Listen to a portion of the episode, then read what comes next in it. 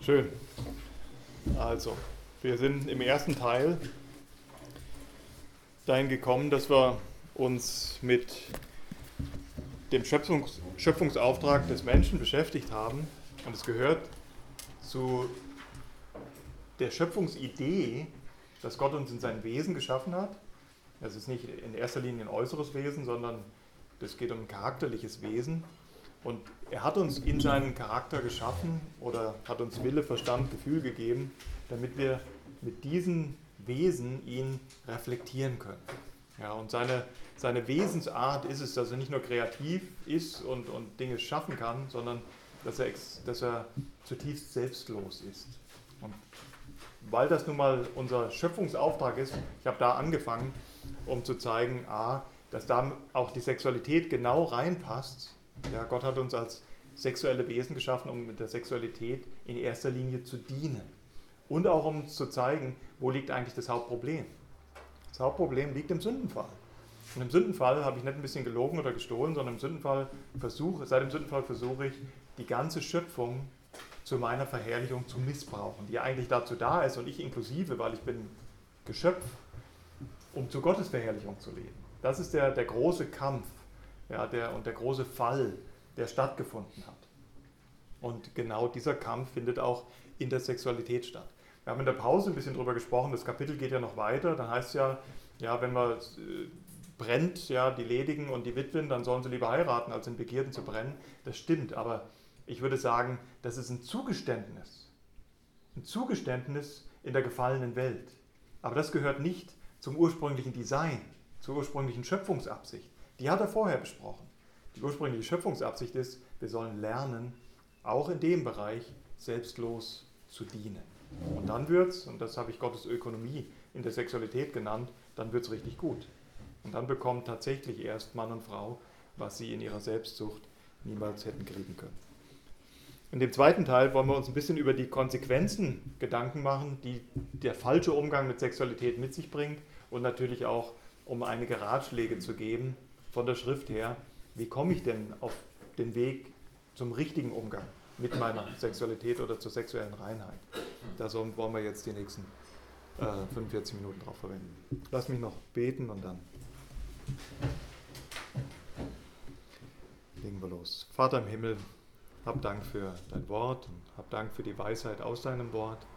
Wollte ich auch um Vergebung bitten, wo wir so oft ja, uns nicht nach wirklich deiner Weisheit ausstrecken, geschweige denn dich darum bitten, dass du uns Kraft und Hilfe gibst, danach zu leben.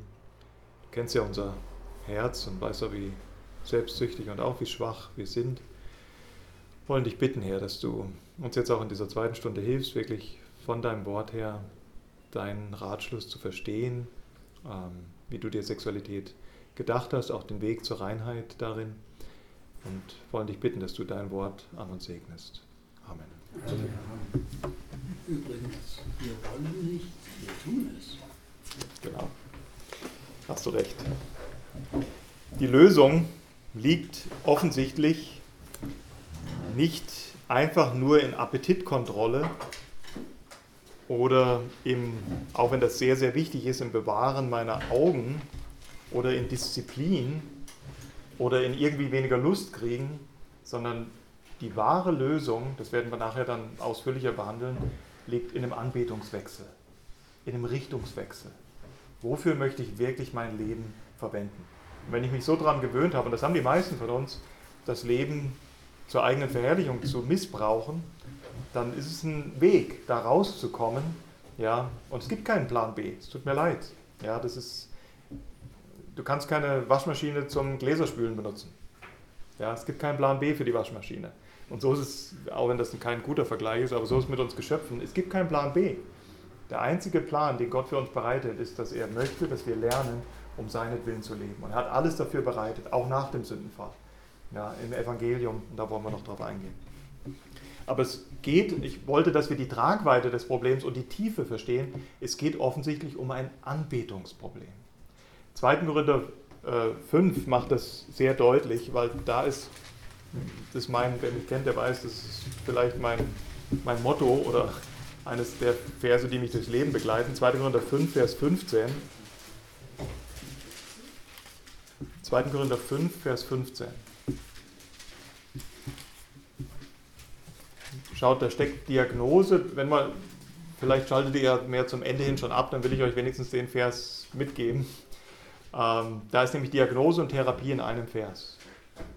Für alle ist er, Jesus Christus ist gemeint, gestorben, damit die, welche leben, nicht mehr sich selbst leben, sondern denen oder dem, der für sie gestorben und auferweckt worden ist. Wir sollen also offensichtlich lernen, nicht mehr für uns selbst zu leben. Aber das ist gleichzeitig Diagnose. Kannst du das erkennen?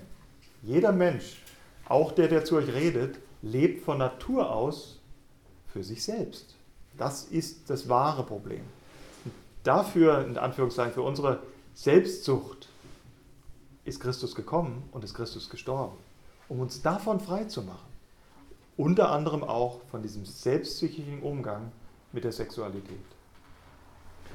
Und im Evangelium, da kommen wir dann nachher drauf, liegt eben auch nicht nur die Möglichkeit, sondern auch die Kraft zu einem Leben, was zu seiner Verherrlichung dient. Aber ich bitte dich einfach ganz ehrlich diese Fragen zu stellen, für was lebst du wirklich? Was treibt dich wirklich an? Wenn du morgens aufstehst, was begeistert dich? Was erfüllt dich mit Freude? Auf was hoffst du? Was wünschst du dir? Was macht dich glücklich? Was müsste sich ändern, damit du wirklich glücklich wirst? Das zeigt dir, für was du wirklich lebst. Das sind wichtige Fragen, die bis zum Herzen führen.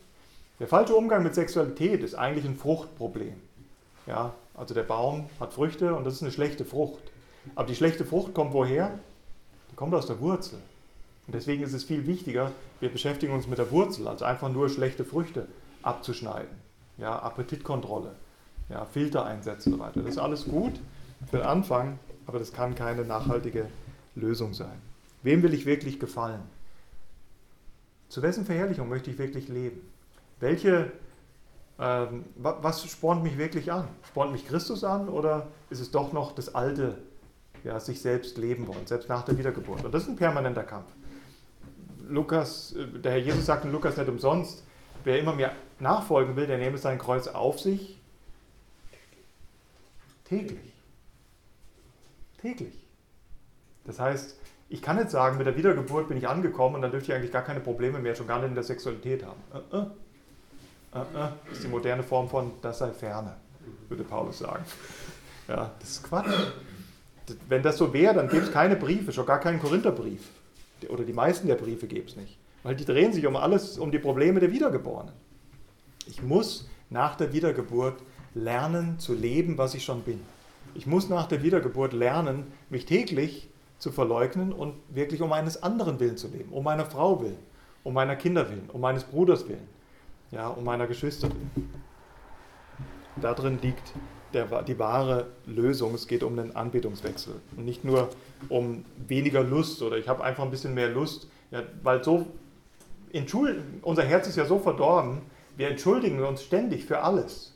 Ja, und wenn es um den falschen Umgang mit Sexualität geht, dann sind wir auch ganz frei und sagen, ja, ich habe einfach ein bisschen mehr Lust als die anderen.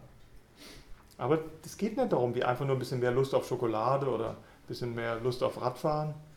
Es ist wirklich das Problem der Selbstsucht, ja, dass ich etwas für meine eigenen, der falschen Lust, nicht der zu viel Lust, sondern der, der falschen Lust.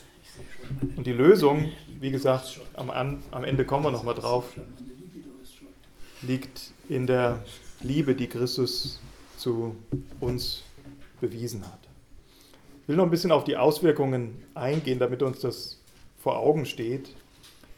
Überlegt mal, wie ist die, was ist eigentlich die Botschaft des falschen Umgangs mit der Sexualität? Oder übersetzen wir das, was ist die Botschaft der Pornografie?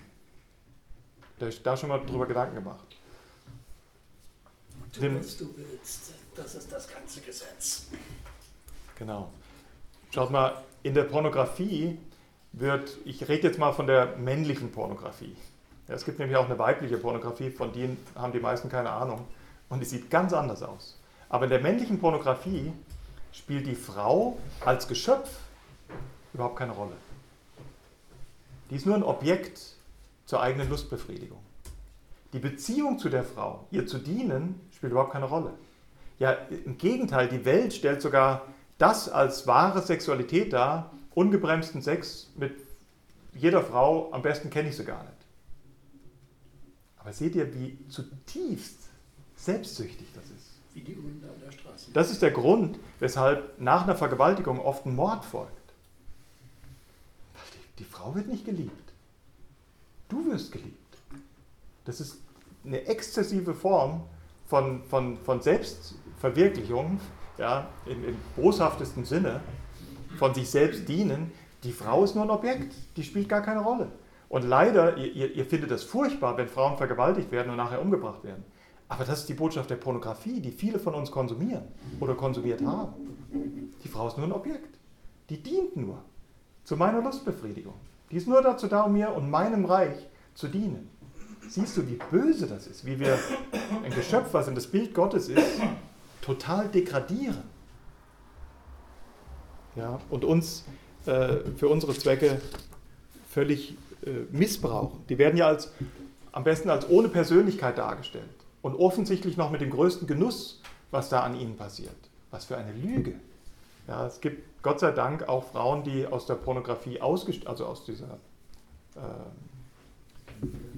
aus dieser Industrie, genau, ausgestiegen sind und dann mal wirklich sagen, wie das, wie das, wie das ist, ja, was da stattfindet mit ihnen, wie furchtbar das ist. Sie werden auf ein Mittel meines Wohlgefallens und meines Vergnügens reduziert. Also in, den sexuellen, in der sexuellen Sünde reduziere ich die anderen Geschöpfe, die eigentlich genauso wie ich zur Verherrlichung Gottes geschaffen sind, zu Objekten, die meiner Verherrlichung dienen sollen. Das ist die Botschaft, das ist die Tragweite von Pornografie. Das ist mal ein anderer Blick. Ja? Das ist nicht einfach ein bisschen mehr Schokolade. Versteht ihr das? Oder ein bisschen mehr Süßes, ein bisschen mehr Lust. Ah, ah. Das ist zutiefst satanisch. Das ist zutiefst böse, was wir da mit, mit äh, mit dem, was Gott uns geschenkt hat und was Gott auch geschaffen hat, die Frauen, ähm, tun. Und warum, ich will euch nicht einfach nur ein schlechtes Gewissen machen oder das so, so drastisch darstellen, ich will euch zeigen, Pornografiekonsum hat schwerwiegende Konsequenzen für unser Herz. Es hat großen Einfluss auf mein Herz. Und ich denke jetzt auch mal an Pornografiekonsum innerhalb der Ehe. Denn es, ja, wer sich da vorher daran gewöhnt hat, ist meistens nicht frei davon, wenn er geheiratet hat. Deswegen merken wir, das sind nur Zugeständnisse, aber das sind keine Lösungen, was Paulus da in 1. Korinther 7 folgende dann in Vers 9 sagt. Wenn ich den Kern der Sexualität überhaupt nicht erfasst habe und dem nachstrebe, helfen die ganzen Zugeständnisse gar nichts. Ja, dass man doch eine eigene Frau haben darf und soll, wenn man in sexueller Lust sonst verbrennt. Aber das ist nicht der Kern. Der Kern ist, ich muss lernen, einen Anbetungswechsel zu vollziehen. Ich muss lernen, mich zu kreuzigen. Und das kann ich nicht selbst, da kommen wir noch drauf. Die Lösung dazu liegt auch im Evangelium. Pornografie und Selbstbefriedigung trainieren aber offensichtlich unser Herz in dieser falschen Vorstellung, andere Menschen sind dazu da, mir zu dienen. Kannst du das sehen? Das ist die Botschaft der Pornografie. Und ich möchte euch, das ist der Grund, warum ich so eindrücklich darüber rede, damit ihr versteht, wie bizarr, wie furchtbar ihr dort Jüngerschaft betreibt. Genau in der falschen Richtung. Ja, in der mein Reich komme, mein Wille geschehe. Und ich darf alles und jeden dazu missbrauchen. Ja, das, das ist das, was dann in der Ehe oder auch im Miteinander unter Männern äh, oder unter Geschwistern in andere Form rauskommt. Das ist der Grund für die ganzen Kriege, weil meinem Reich nicht gedient wird, weil mein Wille nicht geschieht, weil ich etwas haben will, was ich nicht kriegen kann. Und mit der Pornografie trainiere ich mich ganz stark in dieser selbstsüchtigen, satanischen, darf man sagen, falschen Richtung. Das hat offensichtlich Auswirkungen auf die Ehe. Ihr schafft eine Barriere zwischen Mann und Frau in der Ehe. Automatisch, ja, mit, wenn ihr Pornografie konsumiert, schafft ihr eine Barriere. Wir sollen ja eigentlich uns in den anderen Menschen investieren. Wir sollen eine Beziehung mit ihm aufbauen. Und das ist schwierig, weil wir sind beide Sünder. Ja? Aber in der Pornografie, da bekomme ich das, was ich will. Und das sofort. Und das zu meinen Bedingungen, zu meinen Konditionen. Und seht ihr, was für fatale Auswirkungen das auf das Miteinander hat, besonders auf dieses intime Miteinander äh, in einer Ehe. Ich, ich mache mich zum Krüppel mehr und mehr wenn ich diesem falschen Weg weiter folge. Zum Krüppel im Sinne von in erlösten, guten Beziehungen mit einer Frau oder mit meinem Nächsten zu leben, weil ich mich ganz stark in der Selbstsucht trainiere. Oder es hat auch weitreichende Auswirkungen auf, auf Kommunikation und Konfliktlösung. Versteht ihr, wenn ich Pornografie konsumiere, und das hat ja nachher meistens mit Selbstbefriedigung zu tun, dann gewöhne ich mich dran, ja, mein Wille geschieht und, und wann ich das will. Ich, ich muss mir gar keine Mühe mehr geben, ja, zu einem guten Ergebnis zu kommen. Das mache ich ja selber. Aber so ist das wahre Leben nicht. Wenn du mit anderen Menschen zu einem guten Ergebnis kommen willst, da ist Einsatz gefragt, da ist Mühe gefragt, da ist Opfer gefragt. Aber die Pornografie und der selbstsüchtige Umgang damit transportiert genau die gegenteilige Botschaft. Und deswegen hat das gravierende Auswirkungen auf deine Beziehung, besonders wenn du in der Ehe stehst, auf diese ganz, auf die engste Beziehung, die es zwischen Menschen geben kann. Weil du dich daran trainierst, meine kleine Welt ist für mich geschaffen und in der funktioniert alles nach meinem Willen. Meine kleine Welt, für mich geschaffen und in der funktioniert alles nach meinem Willen. Dann hast du gar keine Lust mehr, mit deiner Frau über Probleme zu reden. Warum? Du hast dich trainiert, dass es einen viel einfacher Weg zur Befriedigung gibt, als durch Probleme durchzuarbeiten. Versteht ihr? Das, man darf wirklich ein Stück weit von Konditionierung sprechen, wenn man diesen Weg der Pornografie eine, eine lange Zeit geht. Dann rufe ich einfach meine Fantasiewelt, dann ziehe ich mich zurück von, diesen, von dieser harten Welt, von dieser problembehafteten Welt. Ich ziehe mich zurück. Das ist ähnlich wie beim Drogenkonsum. Ja, das sind ähnliche Muster. Ich, das ist auch ein, ein selbstsüchtiger Missbrauch eines sensorischen Genusses, den, den Gott so nie dir geben wollte. Ja, das ist der Drogenkonsum. Das ist viel tiefer als einfach nur die, die körperliche Abhängigkeit. Die seelische Abhängigkeit beginnt immer vorher und endet auch nachher. Manche wissen das aus Erfahrung. Die seelische Abhängigkeit beginnt immer am Anfang, bei Alkohol. Ich werde immer erst seelisch abhängig. Oh, das schafft mir Erleichterung. Das ist ein falscher Umgang, das ist eine falsche, eine falsche Flucht, das ist ein, ein, ein selbstsüchtiger Umgang mit dem Leben und da bin ich noch gar nicht körperlich abhängig. Und die körperliche Abhängigkeit, die kommt dann erst. Und die geht ganz schnell, eine Woche Krankenhaus ist das erledigt, aber jeder von euch weiß, damit ist das nicht erledigt. Die seelische Abhängigkeit, die müssen wir angehen und die ist viel, viel da weiß der Uwe, darf ich das sagen, ein Lied von zu singen, die ist viel, viel schwerer wieder rauszubringen, die man sich vorher antrainiert hat oder auf die man äh, reingefallen ist. Der falsche Umgang mit unserer Sexualität fördert wirklich Probleme, selbstverständlich auch und nicht als erstes, aber auch in der sexuellen Beziehung mit unserem Partner. Warum? Weil in der Pornografie haben wir uns daran gewöhnt, der Partner ist nur dazu da, um mir zu dienen und er macht alles, was ich will.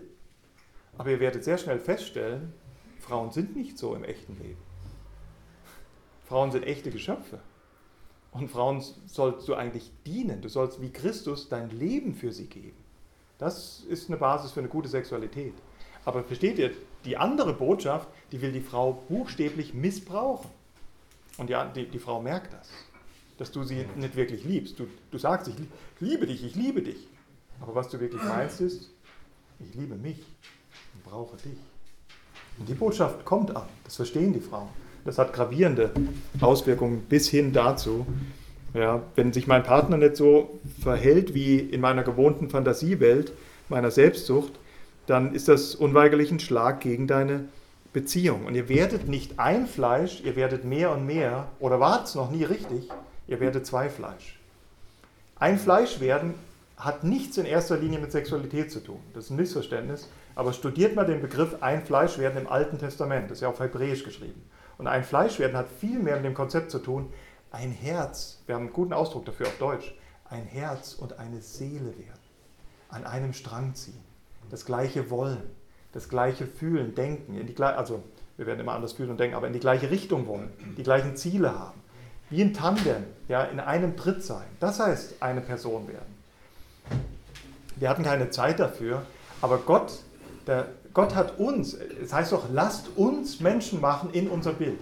Da heißt nicht, der Vater sagt, ich will mir Menschen machen. Lasst uns Menschen machen. Oder konkret steht da sogar im Hebräischen, lasst uns Mensch machen. Das ist ein ständiger Wechsel, Wechsel zwischen Singular und Plural. Lasst im Singular, das passt eigentlich gar nicht. Das ist grammatikalisch falsch, aber steht absichtlich da. Uns, Plural, Mensch, Singular, machen Plural. Ich habe es jetzt mal übertragen. Im Hebräischen ist der, der Satzbau anders. Aber da ist ein ständiger Wechsel zwischen Singular und Plural. Was grammatikalisch auch hebräisch falsch ist. Warum? Gott ist ein dreieiniger Gott. Von Anfang an. Es ist ein Gott, aber es sind drei Personen. Und die drei Personen sind unterschiedlich. Der Vater ist nicht der Sohn. Der Sohn ist nicht der Heilige Geist. Und der Heilige Geist ist nicht der Vater. Und trotzdem, was ist nicht ein Tandem, sondern ein, gibt es ein Tridem? Gibt es den Ausdruck? Und trotzdem laufen die seit ewiger Vergangenheit und in ewiger Zukunft in perfekter Harmonie zusammen. In einem doppelten Tandem oder anderthalb Tandem. Okay? Und in dem Sinne sagt er, lasst uns Mensch machen, nach unserem Bild. Das gehört auch zur Gottesbildlichkeit. Gott ist drei Personen, aber besteht in Harmonie. Und deswegen hat er Mann und Frau gemacht in Unterschiedlichkeit und die sollen lernen, so wie Gott der Vater und Sohn und Heiliger Geist in Unterschiedlichkeit eins ist, in dieser Unterschiedlichkeit eins zu werden. Das ist ein Geheimnis der Ehe. So kannst du Gott reflektieren. Natürlich ist die Frau ganz anders und die tickt ganz anders. Und du musst dein Leben darauf aufwenden, sie zu studieren. Nicht nur für zehn Wochen im Ehekurs, im Ehevorbereitungskurs. Dein Leben wirst du darauf verwenden, sie zu studieren, weil sie ganz anders tickt wie du. Aber das ist by Design, würden die Amerikaner sagen. Das sollte so sein, weil der Vater nicht der Sohn ist und der Sohn ist nicht der Heilige Geist. Aber die, wenn wir ein Fleisch ausdrücken, nicht sexuell, sondern ein Herz und eine Seele, dann repräsentieren wir unseren Schöpfer, unseren Schöpfergott, der Vater, Sohn und Heiliger Geist Und die Pornografie, das war eigentlich der Exkurs. Und die Pornografie treibt uns genau in die entgegengesetzte Richtung. Die treibt uns auseinander. Die zerstört buchstäblich das Bild der Ehe und das Bild der ein Herz und eine Seele werden äh, äh, in uns. Ja, der selbstsüchtige Umgang mit Sexualität vergiftet je, jede Beziehung. Vielleicht, das ist nicht unser Thema und wir haben keine Zeit zu, aber weil ich selbst so begeistert davon bin, will ich es euch einfach sagen. Weil es, es hat für mich Jahre gebraucht. Ich habe das nie kapiert. Tatsache, das war erst dieses Jahr, glaube ich, oder letztes Jahr, wo ich das erste Mal über weibliche Pornografie nachgedacht habe. Und das war, Gott hat es sehr interessant gemacht. Ich bin gerade einen Tag vorher durch so einen Second-Hand-Laden gelaufen und habe ich mal wieder, wie schon oft in meinem Leben, das könnt ihr auch hier im HWG oder Tegut sehen, da habe ich in dem Second-Hand-Laden, äh, bin ich zu den Büchern gegangen, ich gehe gerne dann zu den Büchern und dann habe ich so einen riesen Korb gesehen und da lagen Groschenromane drin. Kennt ihr das? Draußen so eine flammende Liebesszene und dann machst du den auf, nur Text, nur Buchstaben. Wie langweilig. Und ich habe mich schon immer, deswegen war das so ein zündender Gedanke, aber das müssen wir jetzt eigentlich mal bei einem Frauenfrühstück sagen, habe ich mich schon immer gefragt, warum gibt es sowas? Ja, ich würde mir nie so ein Ding durchlesen. Das ist ja so ätzend. Kein Bild. Ja, um es euch mal ein bisschen, ich meine, ihr lacht, dann weiß ich, die Botschaft ist angekommen. Die männliche Pornografie ist extrem bildhaft. Warum? Weil der Mann, Mann und Frau sind unterschiedlich. Der Mann wird sexuell sehr stark visuell gereizt. Das hat Gott auch so reingelegt. Und das ist auch gut so, das wissen wir vom Hohelied. Du sollst dich ein Leben lang oder von Sprüchen ja, an den Brüsten deiner Hirschkuh erfreuen. Da ist nichts Böses dran. An deiner Hirschkuh. Ja, das ist eine Poesie, die uns heute nicht mehr so geläufig ist, aber das äh, ist wirklich Poesie. Aber das ist die männliche das ist der männliche Reiz. Ja, wir lassen uns ganz stark von Äußerlichkeiten reizen. Nicht so die Frau. Das wisst ihr hoffentlich, ihr verheirateten Männer. Von was lässt sich die Frau reizen? Und deswegen gibt es niemals dauerhafte Jüngerschaft oder Seelsorge zwischen Mann und Frau. Niemals. Warum? Die Frau springt auf was ganz anderes an. Wenn du zuhören kannst, wenn du Verständnis zeigst, wenn du innerliche Gemeinschaft, nicht sexuelle Gemeinschaft erstmal, das ist die Folge nachher, aber wenn du innerliche Gemeinschaft mit dir pflegst, da springt die Frau extrem drauf an. Das ist ihr Prinz. Der muss gar nicht so schön aussehen. Ich wundere mich immer über Hochzeitsbilder. Ja, da mache ich mir Gedanken, die Haare werden immer weniger. Wenn der steht da mit einer Glatze und hat so eine tolle Frau. Versteht ihr mich? Weil es liegt nicht an dem Äußeren. In erster Linie bei der Frau. Die guckt nach anderen Sachen. Wenn er verständnisvoll ist, wenn er ja, ein demütiger Mann ist, wenn er sich wirklich um sie kümmert, darauf springt eine Frau an. Und deswegen jetzt haltet euch fest, ist Rosamunde Pilcher zutiefst Sünde. Das ist der weibliche Porno, der heute über den Fernseher flackert. Deswegen sitzen eure Frauen wie elektrisiert regelmäßig vor Rosamunde Pilcher. Jetzt geht bloß nicht nach Hause. Ich habe einen großen Fehler gemacht. ihr müsst mir versprechen, ihr redet nicht mit euren Frauen über Rosamunde Pilcher. Ja, das lasst ihr sie irgendwie anders rauskriegen oder mal in einem ganz guten Moment, aber sonst fragen die euch, was habt ihr denn heute gelernt und ihr gebt der voll eine Breitseite. Ja, dann habt ihr gar nichts gelernt. Ja, also versprecht mir das bitte, ihr redet mit euren Frauen nicht über Rosamunde Pilcher. Aber das ist die weibliche Pornografie und das Erschreckende, das löst sexuelle Reize aus in der Frau. Und das Erschreckende ist, wir werden es wahrscheinlich nie erleben, dass wir männliche Pornografie auf dem Büchertisch finden, einer Gemeinde. Richtig? Niemals. Auch nicht unter dem Büchertisch. Aber die weibliche Form der Pornografie hat es schon längst auf unsere Büchertische geschafft. Ich will damit nicht sagen, dass jeder christliche Roman weibliche Pornografie ist. Das wäre total plattgebügelt und, und kurzsichtig. Das ist völlig falsch. Ja, es gibt hervorragende christliche Romane. Aber die weibliche Form der Pornografie hat es schon längst auf unsere Büchertische geschafft. Und da müsst ihr sensibel für sein. Aber ihr seid die Falschen. Das muss mal eine Frau auf dem Frauenfrühstück sagen. Ja? Und dann müssen, die, müssen, denen, müssen der die Augen aufgehen und dann muss sie die Buße tun. So wie du Dafür, dazu möchte ich dich aufrufen, Buße tun musst. Buße heißt nichts mit Reue in erster, hat nicht mit Reue in erster Linie zu tun. Buße heißt seinen Sinn erneuern. Und ich bitte dich, wenn du das nie so verstanden hast, wie 1. Korinther 7, das Vers 4 im Kern lehrt, dann tu du Buße. Im Sinne von, sag Gott, es tut mir leid, ich habe mein Leben lang vielleicht bis heute ein falsches Verständnis von dem Sinn von Sexualität gehabt. Das ist für uns dran. Also bitte geht nicht, versprecht mir das. Geht jetzt nicht nach Hause und versucht eure Frauen abzubügeln. Ja, genau, am Ausgang könnt ihr unterschreiben. Ja, sondern pack dich selbst an die Nase, du siehst deinen Balken nicht und dann ändere als erstes, das ist der erste Schritt, ändere deinen Sinn und, und bete das. Ja? Du darfst ganz ehrlich sein und sagen, Vater, ich habe nie richtig über Sexualität gedacht, es tut mir leid und ich bitte dich, hilf mir Hilf mir das zu lernen, wirklich auch in diesem Punkt selbstlos zu leben. Und wenn du verheiratet bist, vielleicht zum ersten Mal in deinem Leben, wenn deine Frau auch an den Punkt kommt, ja, was ganz anderes in eurer Ehe zu erleben. Ja, wie das, was du in deiner Selbstsucht, wie gesagt, nie bekommen hast. Also wir wollen die Zeit nutzen, noch eine halbe Stunde, knappe, für ein paar praktische Schritte. Also Redu Reduktion des Sexualtriebes kann es nicht sein. Ja, das kann ja die Lösung sein. Das ist äh, zu kurz äh, gefasst. Natürlich ist es richtig, zum Beispiel, wenn du mit Pornografie ein Problem hast und du das regelmäßig konsumiert hast, dir einen Rechenschaftspartner zu suchen. Das ist ganz wichtig. Bekennt einander die Sünden. Und dann such dir einen, such dir einen Galater 6,1 Mann. Einer, der weiß, dass er selbst Gnade braucht. Ja, such dir nicht einen, der so den Einschein gibt, er hat mit sowas nie was zu tun gehabt. Habe ich größte Zweifel.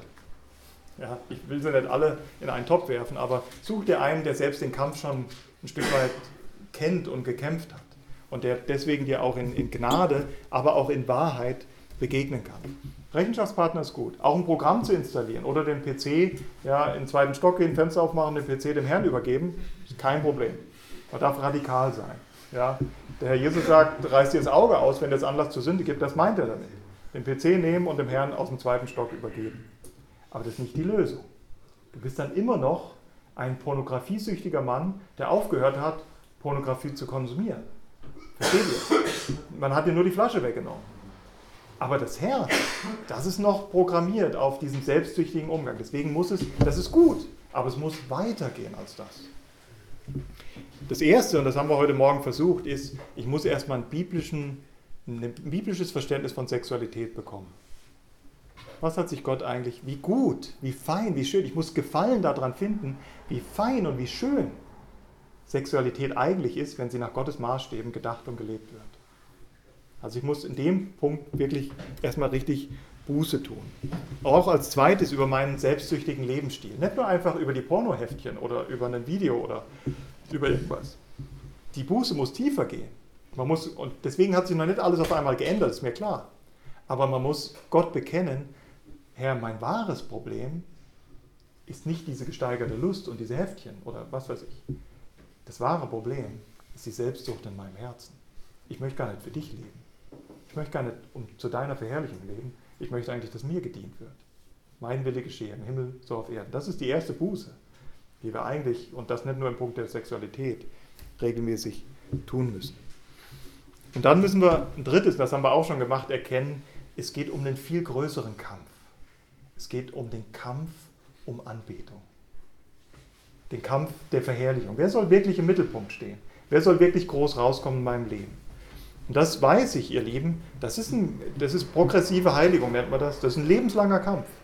Ja, geht es ja nicht nur um Sexualität, in vielen anderen, der Gebrauch deiner Worte, der Gebrauch deines Geldes, der Gebrauch deiner Zeit. Kämpfst du diesen Kampf? Für wen will ich eigentlich leben? Will ich mein Geld für den Herrn einsetzen oder will ich es für meine Selbstsucht einsetzen? Ja, will ich meine Worte dazu einsetzen, um mir Ehre zu machen? Oder will ich lernen, dem anderen mit meinen Worten zu dienen und zu erbauen? Epheser 4. Ja, das ist, das ist, das ist der gleiche Kampf. Ja, deswegen haben wir so tief und so weit angesetzt. Im letzten musst du alles tun, was dich zur rechten Anbetung, zur rechten, zum rechten Gottesdienst führt. Du musst lernen, Gott mehr zu lieben als dich selbst. Und ich mache da mal einen Sprung. Vielleicht kommen wir zu dem noch, aber ich lasse das mal weg. Wenn es wirklich die Frage ist, es geht ja offensichtlich um ein selbstsüchtiges Verständnis von Liebe. Was macht mich wirklich frei von diesem selbstsüchtigen Lebensstil? Und das will ich nicht vermissen, dass wir da heute drüber gesprochen haben. Ihr Lieben, Regeln allein werden es nicht schaffen. Ein Filter auf deinem Computer allein wird es nicht schaffen. Weil weißt du, was du dann versuchst? Du versuchst genau das Gleiche, was Israel versucht hat mit dem Gesetz. Und das ist die große Geschichte des Alten Testaments, dass das Gesetz allein es nicht schafft. Das Gesetz führt zum Tod. Das Gesetz zeigt dir nur, wie du wirklich bist. Und das Gesetz zeigt dir dein Verfehlen. Aber einfach nur Kontrolle ja, und Disziplin, das kann es nicht sein. Das Neue Testament, der Jesus Christus, ist gekommen, um uns zu zeigen, was uns wirklich frei macht. Und ich will das mit einem Satz, und wir lesen auch Text dazu, ich will es mit einem Satz zusammenfassen. Es braucht eine größere Liebe, die mich von dieser geringschätzigen, von dieser minderwertigen, selbstsüchtigen Liebe frei macht. Das ist die Botschaft des Evangeliums. Mit meinen Worten zusammengefasst. Oder wir können an viele Stellen gehen. Wir hatten 2. Korinther 5, Vers 15 schon. Für alle ist er gestorben. Für alle ist er gestorben, damit die, die leben, nicht mehr sich selbst leben, sondern für den, der für sie gestorben und auferstanden ist. Am Kreuz. Was hat der Markus, dass der Herr Jesus Christus für ihn gestorben ist? Was hast du? Dass der Herr Jesus bereit war und ich. Was haben wir, dass der Herr sein Leben für uns verwendet? Nichts. Wir können ihm nur unsere Selbstsucht bringen, unseren Egoismus. Aber was bringen, für was es bereit wäre, dass Gott dafür stirbt, das haben wir nicht. Das wäre ein falsches Evangelium. Das Evangelium endet aber da nicht, sondern es geht weiter und sagt, und er ist trotzdem für den Markus und für den Mike gestorben. Du musst dich in dieser Liebe, in dieser Gnade baden. Und je mehr ich diese Gnade erkenne, macht sie mich frei von dieser selbstsüchtigen Liebe. Das ist 2. Korinther 5, Vers 15. Für alle ist er gestorben. Damit die, die jetzt leben, nicht mehr sich selbst leben, sondern ein Leben der Dankbarkeit, der Anbetung für den führen, der für sie gestorben und auferstanden ist. Die Lösung, das klingt vielleicht ein bisschen theatralisch, aber die Lösung für deinen selbstsüchtigen Umgang mit Sexualität liegt nirgendwo anders als in Christus und im Evangelium. Ein anderer Vers, der das genauso drastisch beschreibt, ist Titus 2.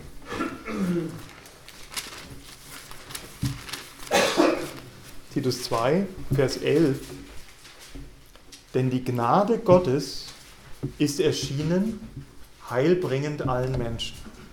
Was damit gemeint ist, der Kontext, ist, der ist euch sehr, sehr gut klar. Titus 2, Vers 11. Wie ist die Gnade Gottes erschienen? Erschienen in Jesus Christus.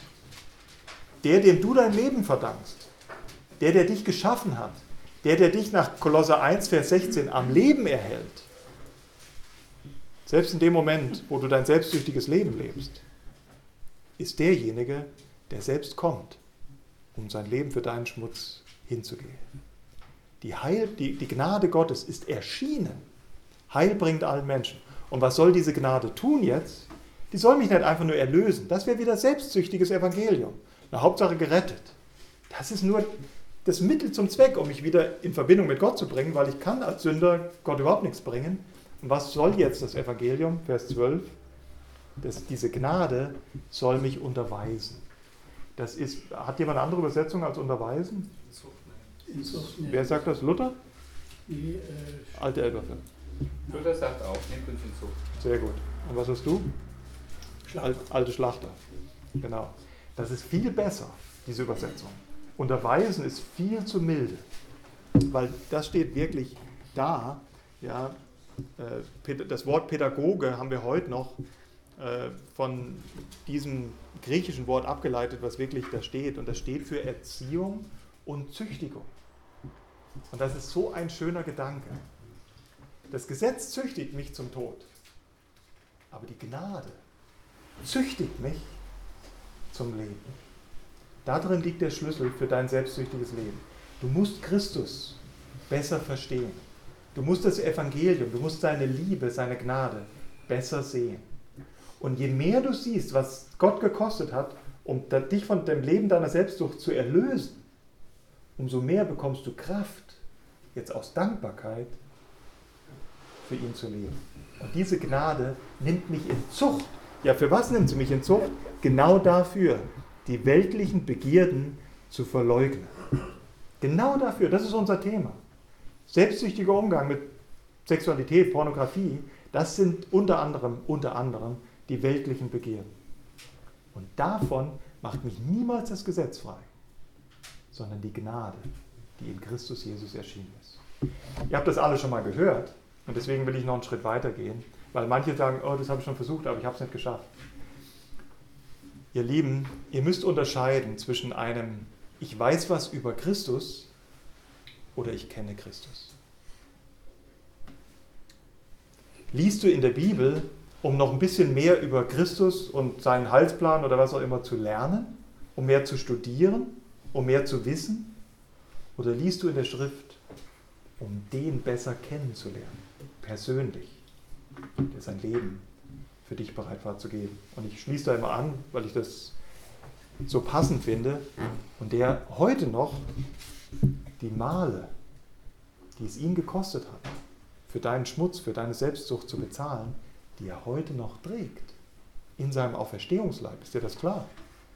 Der auferstandene Thomas, Entschuldigung, der Thomas hat den auferstandenen Herrn Jesus gesehen und im Auferstehungsleib trägt er bis heute die Male, also sprich das Denkmal.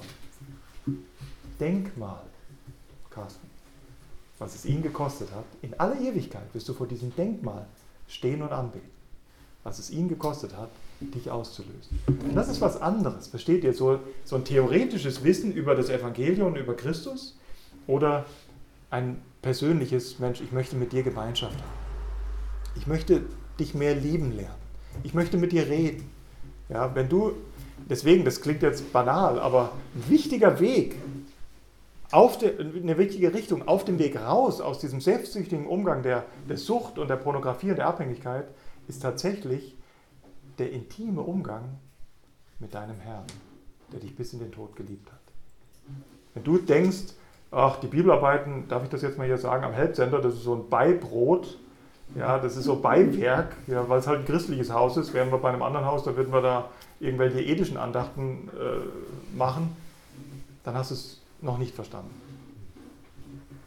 Es geht wirklich darum, dir zu helfen, und dazu ist auch nicht nur das Helpcenter da, dazu ist die Gemeinde Jesu als Ganzes da, eine intime, eine persönliche, eine feine Gemeinschaft mit deinem Herrn zu entwickeln. Und in dieser Liebesbeziehung wirst du frei von der selbstsüchtigen Liebe. Aber anders geht es nicht. Das Gesetz allein schafft es nicht. Das Gesetz ist gut für den Anfang, ja, um uns aufzuklären, wer wir sind, aber das Gesetz allein schafft es nicht. Wir müssen lernen, zum Beispiel ein beständiges, intimes Gebetsleben zu führen. Ich weiß, da kann ich jeden demütigen mit dem Thema, mich auch, aber das ist die Richtung, ihr Lieben. Dass du wirklich immer wieder mit Christus Gemeinschaft pflegst. Und das nicht nur morgens für fünf Minuten zwischen Kaffee und Autoschlüssel, sondern auch mal einen Tag über dich zurückziehst und an ihn denkst. Oder, das ist eine schöne Übung, finde ich, dass du, dich, dass du zu deinem eigenen Herzen redest und sagst, jetzt halt's Maul. Jetzt sei mal still ja, und, und, und dreh dich nicht alles um dich selbst. Ja, wenn ich abends zum Beispiel, nee, morgens habe ich mir vorgenommen, mein erster Gedanke soll Christus sein. Aber das ist richtig schwer. Ja. Das redet und redet alles von dir selbst, das Leben. Aber es geht nicht um dich, es tut mir leid. Es geht um jemanden viel Schöneres. Wenn du morgens aufwachst, mach das doch zur Übung. Denk mal als erstes drüber nach, wer Jesus Christus für dich ist, was er für dich getan hat. Fängt das Leben und die Gedanken ganz anders an morgens. Ja, und geh mit ihm durch den Tag. Schau mal, wenn wir in der Pornografie, in der sexuellen Unreinheit unseren selbstsüchtigen Lebensstil ausleben, dann ist das doch das exakte Gegenteil von dem, was der Herr Jesus Christus getan hat. Der Herr Jesus Christus hätte sprechen können und wir wären alle weg. Der hätte noch nicht mal sprechen müssen. Eigentlich, ich glaube sogar technisch gesehen, der hätte umgekehrt, der hätte nur seine Kraft wegnehmen müssen. Weil nach Kolosse 1, Vers 16 ist er derjenige, der die Atome am Laufen hält. Das ist mal ein Thema für einen anderen Tag. Aber er bietet die Kraft dar, dass überhaupt alles funktioniert, was hier funktioniert. Der muss gar kein Gericht sprechen. Der muss einfach nur sich zurückziehen. Und dann fällt alles zusammen, wird alles zusammengerollt, das kann ich mir sehr gut vorstellen. In großem Brand, für diese ganze Energie, eine große Kernschmelze, da ist alles weg. Aber das hat er nicht gemacht. Das hat er nicht getan. Selbst in den ganzen Momenten deines selbstsüchtigen Lebens tut er das nicht. Was für eine Gnade, dass er uns nicht ständig dahin rafft. Und wenn wir lernen wollen, so zu leben wie er, dann müssen wir mit ihm Umgang pflegen. Versteht ihr? Also Umgang mit Christus ist die Gegentherapie, ist das Antigift gegen den selbstsüchtigen Umgang mit, mit Sexualität. Weil an ihm habe ich ein Vorbild. An ihm kann ich sehen, was es heißt, selbstlos zu leben. Und das sage ich dir, mit was du dich beschäftigst, das wirst du. Wenn dich viel mit Geld beschäftigst und mit Aktien, dann wirst du habsüchtig. Ganz sicher. Ja, ist nichts Schlechtes. Aktien ist sogar eine gute Anlageform, behaupte ich jetzt einfach mal, wenn man es richtig macht. Aber wenn ich mich da ständig mit beschäftige, bist du ganz sicher habsüchtig. Und es gibt andere Dinge. Wenn ich, mit was ich mich beschäftige, das werde ich. Deswegen werden Männer und Frauen sich so ähnlich, wenn sie eine gute Ehe führen. Kennt ihr das? Die sind 20, 30 Jahre zusammen und wenn die eine gute Ehe führen, die sehen aus wie Geschwister. Das ist so. Du lach nicht. Du siehst aus wie deine Frau. Das ist wirklich so. Ihr seht aus wie Geschwister. Und genauso ist es mit dem Umgang. Genauso ist es mit dem Umgang mit dem Herrn Jesus. Wenn du wirklich gute Gemeinschaft mit dem Herrn und seinem Wort pflegst, nicht einfach nur Bibel lesen und Wissen anhäufen, sondern wirklich ihn kennenlernen. Herr, wie bist du? Das muss deine wichtigste Frage sein, wenn du die Bibel aufmachst. Herr, zeig mir, wie ist dein Wesen, wie ist dein Charakter. Je mehr du mit ihm Umgang pflegst, umso mehr wirst du wie er.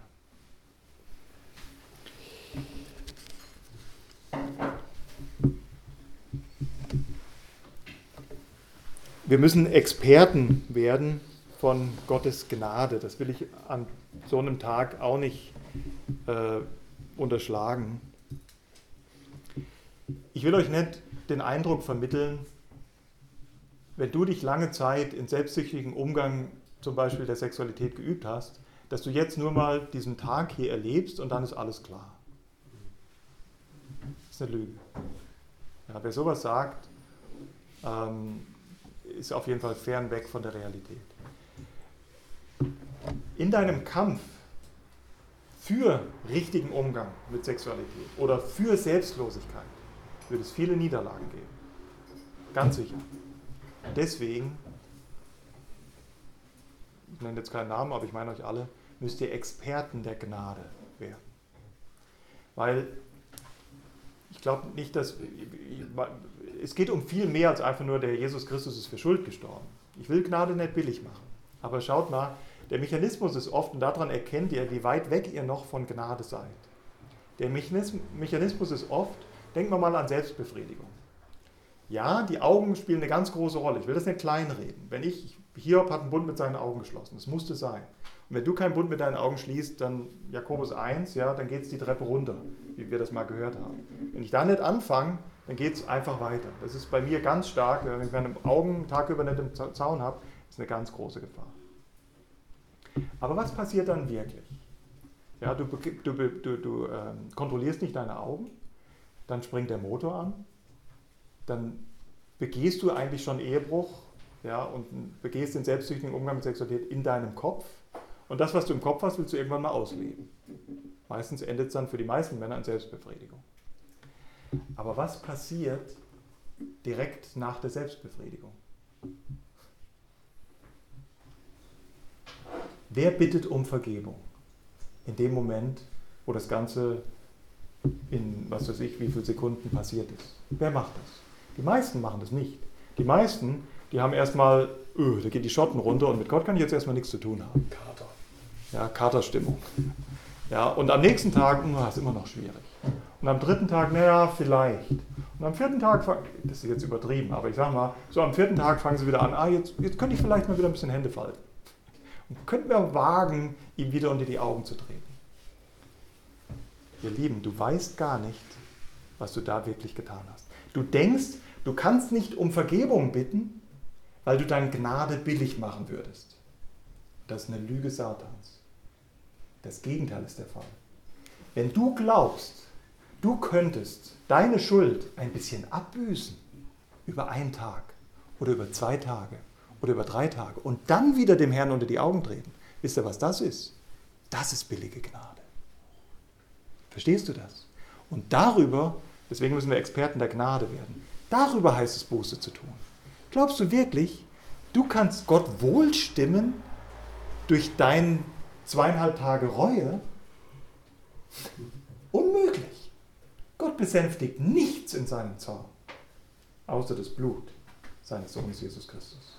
Und deswegen steht es dir zur Verfügung. Und ich gehe noch einen Schritt weiter. Es steht dir nicht zur Verfügung, wenn du dich selbst befriedigt hast. Das steht dir zur Verfügung, wenn du dich ertappst, dass du über die Straße hinweg mit deinen Augen Missbrauch getan hast. Dann musst du Buße tun. Dann musst du umkehren. Du musst Experte der Gnade werden. Aber bloß nicht so, oh, ich darf jetzt Gott nicht unter die Augen treten, dann, dann mache ich ja Gnade billig. Äh, äh. Genau dann hast du Gnade billig gemacht, weil du vertraust auf deine Reue, auf dein Abbüßen. Ja, das ist ein, ein Anti-Evangelium, dem du da folgst. Ja? Wenn du Gnade billig machen bedeutet, um jetzt mal wirklich bei dem Ausdruck zu bleiben, den Paulus im Römerbrief in Römer 6 diskutiert, wenn ich sage, ach, der Jesus ist ja für mich gestorben, also kann ich ins Bordell fahren. Wenn du solche Gedanken in dir hast, das ist höchst alarmierend. Da muss man sich überhaupt die Frage stellen, ob du weißt, wer Jesus Christus ist und was er für dich getan hat. Das ist Gnade billig machen. Aber rauszuzögern, um zu dem Thron der Gnade zu kommen, das hat nichts mit billiger Gnade zu tun. Das hat was mit Stolz zu tun. Und darüber bitte ich dich, musst du Buße tun. Du musst schnell zum Thron der Gnade gehen und musst deine Schuld bekennen. Ja, und das ist interessant. Ja, da ist, da ist eine Entwicklung. Das, das muss man ehrlich sagen. Der Weg rein ist oft der Weg raus. Und wenn du lange den Weg reingegangen bist, Gott tut Wunder. Gott ist gnädig. Ja, ihr kennt alle diese Geschichten, diese schönen, und die sind wirklich schön, die sind wahrhaftig. Ja, der ist zum Glauben gekommen und er hat die Flasche fallen lassen. Der musste nie wieder trinken. Kennt ihr die Geschichten? Das gibt es. Aber Gott ist souverän. Das heißt, er hat ihm tatsächlich das genommen, aber da gibt viele andere Bereiche, da muss er mit seiner Selbstsucht kämpfen.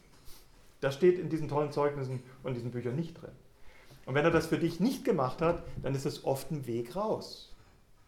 Und der Weg bedeutet, Christus besser kennenlernen, mehr lernen, ist ein Anbetungsproblem, mehr lernen, um seinen Willen zu leben, und das, ich kann ja nur jemanden lieben, den ich gut kenne. Versteht ihr?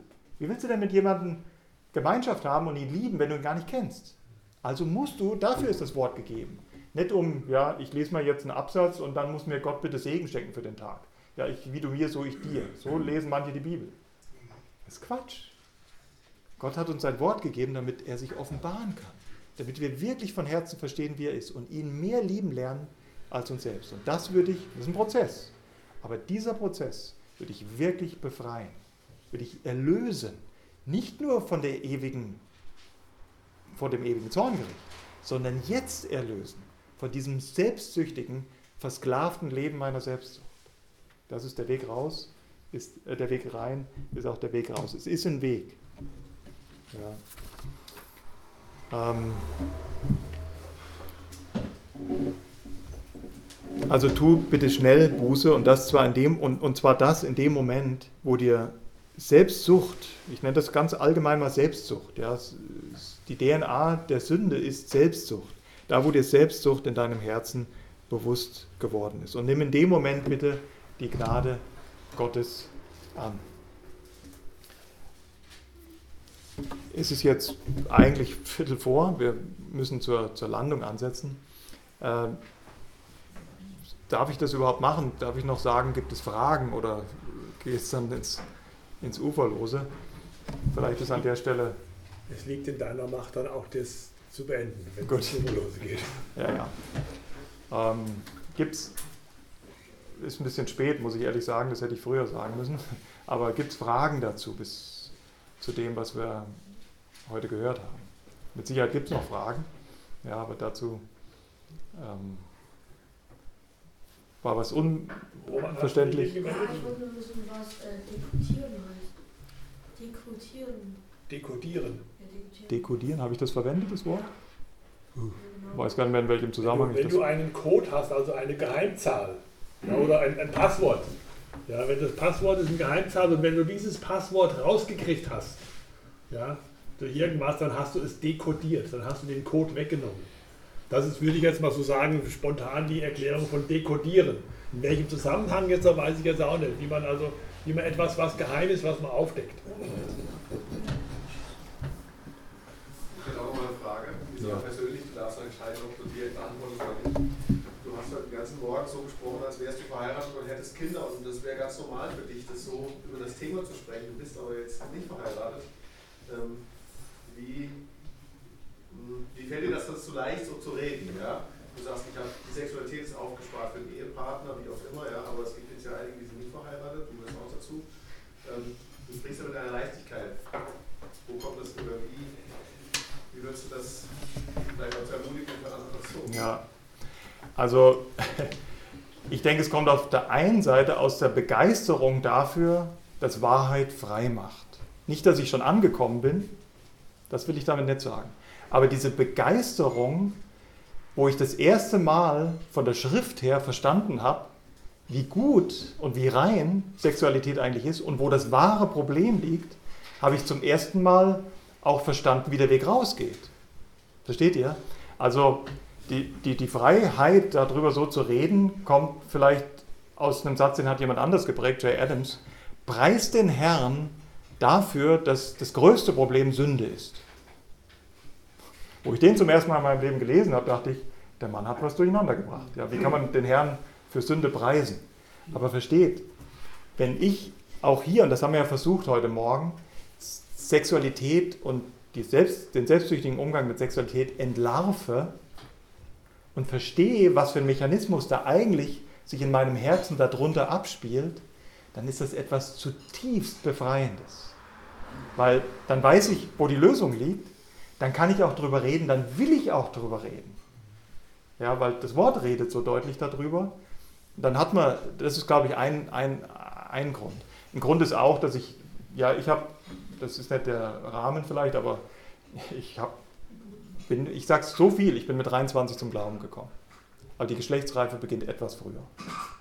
Und ich bin mit 23 zum Glauben gekommen. Das heißt, selbst wenn du zum Glauben kommst, hast du ja noch nicht mal, glaube ich, das unter den Füßen von was, also auch lehrmäßig, was wir heute Morgen gerade besprochen haben. Und dann könnt ihr euch vorstellen, wie diese Jahre aussahen. Und das bringt auch im richtigen Sinne, bitte verstehe mich jetzt richtig, Begeisterung, wie freimachend das ist. Das ist die Wahrheit. Ich will noch einen Schritt weiter gehen. Was wir hier behandeln, ist nicht Therapie für Christen. Versteht ihr? Das ist die Wahrheit. Das gilt für alle Menschen. Weil es gibt nur einen Schöpfer. Und es sind alle Geschöpfe. Das heißt, es gibt nur einen Umgang mit Sexualität. Für alle. Für alle Buddhisten, für alle Moslems. Ja, für alle Menschen, für alle Ungläubigen, für alle Atheisten. Das ist die Wahrheit. Ja, die Gesetze, die Gott in die Schöpfung reingelegt hat, die gelten nicht nur für die Gläubigen. Ja, ich kann nicht in den, das ist mein Standardbeispiel, in den zehnten Stock gehen und sagen, ich mache jetzt das Fenster auf und sage, ich glaube nicht an Erdanziehungskraft. Das ist ganz egal, was du glaubst. Du liegst unter diesen Gesetzen und du wirst es spüren, wenn du einen Schritt weiter gehst. Und so ist es mit der Sexualität. Ja, ob du jetzt dich als ungläubig, gläubig oder besonders hingegeben einstufst, spielt keine Rolle. Das ist der Weg und das ist auch Begeisterung. Und noch ein letztes, natürlich hat es mich auch begeistert zu sehen, von vielen anderen Männern zu hören, wie sie über das Thema reden. Ja, deswegen habe ich vielleicht auch ein bisschen viel oder mehr über, ich habe noch einen ganzen Punkt hier, ähm, der, der, passt jetzt zeitmäßig gar nicht rein, aber da würdest du vielleicht zu Recht sagen, wie passt denn das? Hilfe für betroffene Ehefrauen. Den könnt ihr euch dann durchlesen. Ja, aber das folgt eigentlich dem, was wir jetzt am Anfang gehört haben. Und das kommt auch natürlich aus dem Umgang mit Männern, die viel, viel Seelsorge an anderen Männern gegeben haben und da auch Erfahrungen gemacht haben. Das kommt, das ist, das ist sowieso klar. Wenn es irgendwas Gescheites heute war, dann war es entweder vom Herrn oder von anderen, von denen wir gelernt haben. Ja, wir haben da nichts neu entdeckt.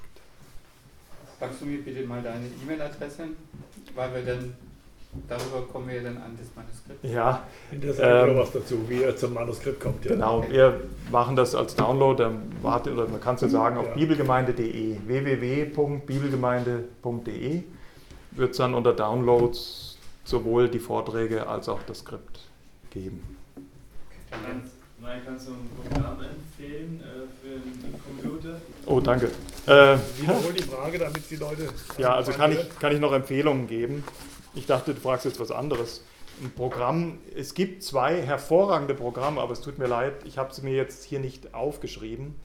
Ähm, die funktionieren nach dem Mechanismus, du installierst da was und ein Freund bekommt einen Report über das, was du dir angeschaut hast. Und das kannst du nicht beeinflussen.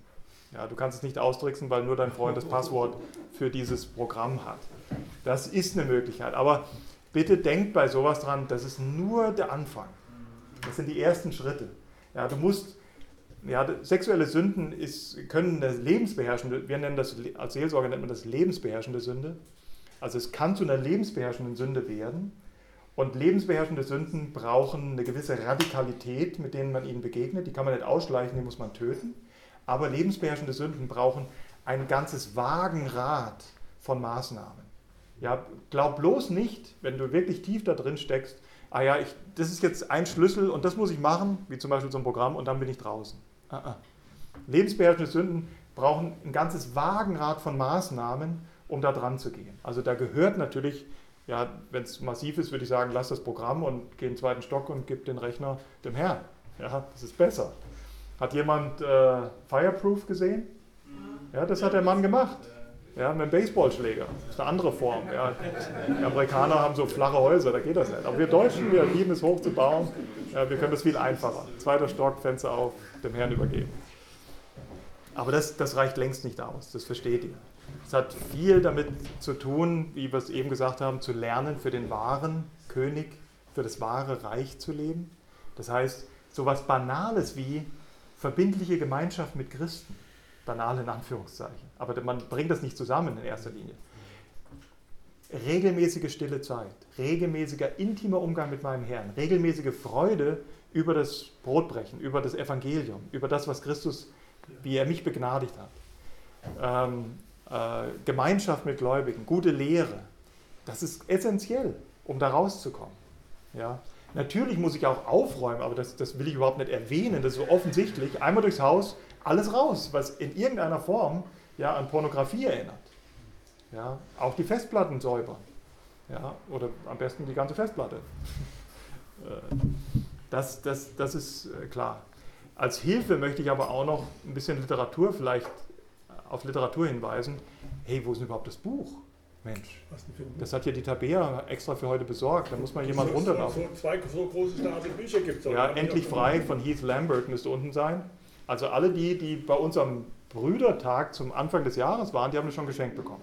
Ihr seid jetzt nicht angesprochen. Aber die, die nicht da waren, die dürfen gerne ein Buch, was wir euch schenken wollen, äh, mitnehmen zu dem Thema, was eines der besten Bücher ist, von Heath Lambert, Endlich frei. Wir haben 15 Stück da. Ähm, Und das ist die, die, die Vollversion von dem, was wir heute Morgen gehört haben. Okay? Oder es gibt auch einen Kurs, den man machen kann über 40 oder 60 Tage. Im Internet schaut unter Setting Captives Free. Setting, Setting auf Englisch S-E-T-T-I-N-G, Setting Captives, Gefangene, Captives Free, F-R-E-E, -E, Setting Captives Free. Das ist aus Amerika, aber der Kurs ist komplett auf Deutsch übersetzt. Und ähm, den Kurs könnt ihr machen, das ist ein, ein Jüngerschaftskurs über 60 Tage, äh, der sich um das Thema dreht, ja, wirklich rauszukommen aus dieser Pornografie-Falle. Äh, Oder das Buch Abhängigkeiten vom 3L Verlag ist nicht direkt jetzt, geht es nicht direkt um Pornografie, aber es ist der gleiche Mechanismus. Möchte ich euch unbedingt empfehlen von Ed Welch. Oder auch für die Unverheirateten ein älteres Buch, aber deswegen keinesfalls schlecht äh, irgendwie abgenutzt oder so, von Josh Harris, Frösche, Prinzen und der Frust mit der Lust. Ja, ein positives Buch, sage ich jetzt mal, im Sinne von, wie geht man richtig mit der Sexualität um.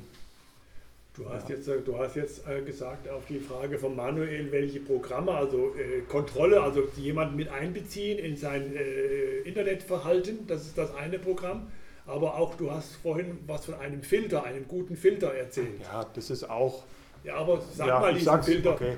Also, wie gesagt, Augenlust ist ja ein echtes Problem ja, für uns Männer. Warum? Weil wir werden ja ganz stark angesprochen von, wir werden ja ganz stark angesprochen von äh, von äußeren Reizen. Und deswegen müsst ihr natürlich auch alles unternehmen, dass ihr davon euch fernhaltet. Ja, ich sage mal, wenn ihr gerne einen Blick in der Tankstelle auf irgendwelche Heftchen werft, die irgendwo zu finden sind, du musst dich vor dem du in die Tankstelle gehst entscheiden, was willst du wirklich? Willst du bezahlen oder willst du den Anfang ja, von Selbstbefriedigung praktizieren? Genau, die Sünde des, des zweiten Blicks. Es kann niemand, kann niemand vermeiden, dass der Blick mal, ja, wir sind ja von Frauen umgeben und Gott sei Dank, ja, kann niemand vermeiden, dass auch ein Blick auf eine Frau fällt. Aber in dem Moment, wo der erste Blick drauf fällt, musst du dich entscheiden, was willst du wirklich? Willst du um seinetwillen leben oder willst du um deinetwillen leben? Lohnt sich das? Weißt du, was da rauskommt? Ja, das sind so Gedanken, die dürfen dir ruhig durch den Kopf gehen. Ist es das wirklich wert? Ist das das wahre Leben oder ist das wieder eine Falle? Und es ist eine Falle. Ja? Diese Sünde des zweiten Blicks, die David begangen hat, der hat die Bathseba zufällig gesehen.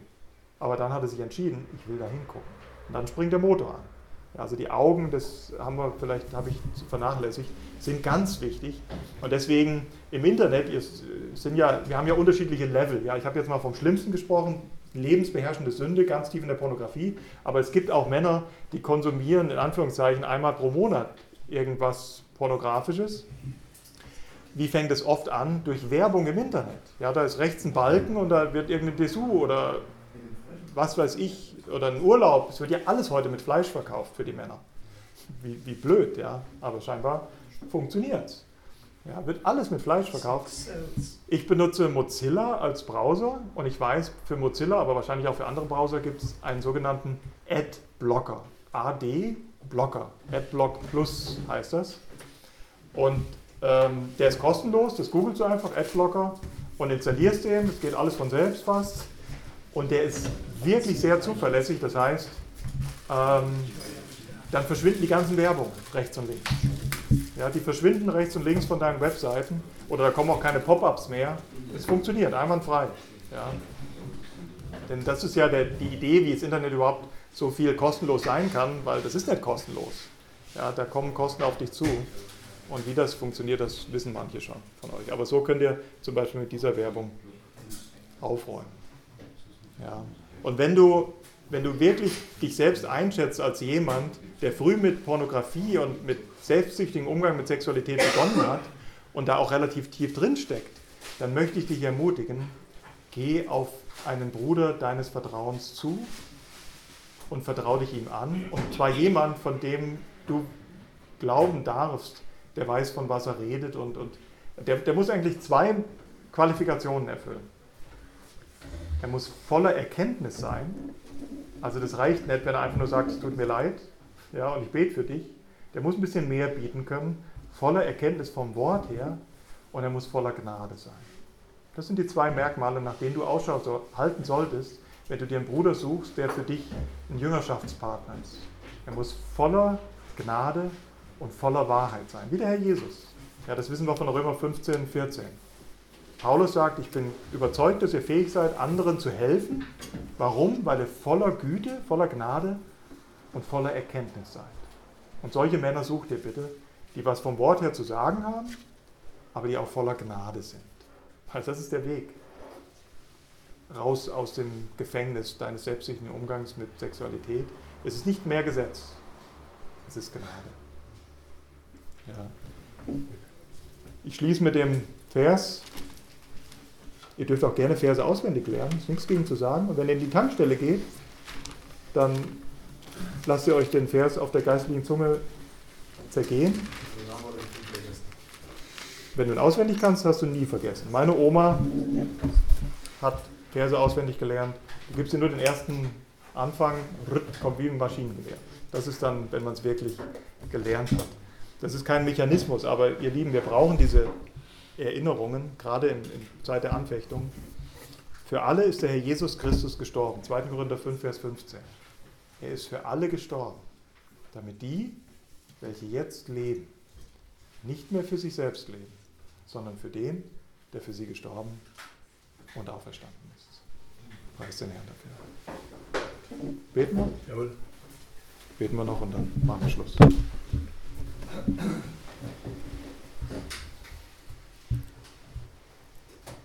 Herr Jesus Christus, wir danken dir für die Freiheit, die du uns Kindern schenkst, auch über solche Themen wie Sexualität zu reden. Du hast viel darüber geredet, sowohl zu Lebzeiten hier auf der Erde als besonders auch in deinem Wort.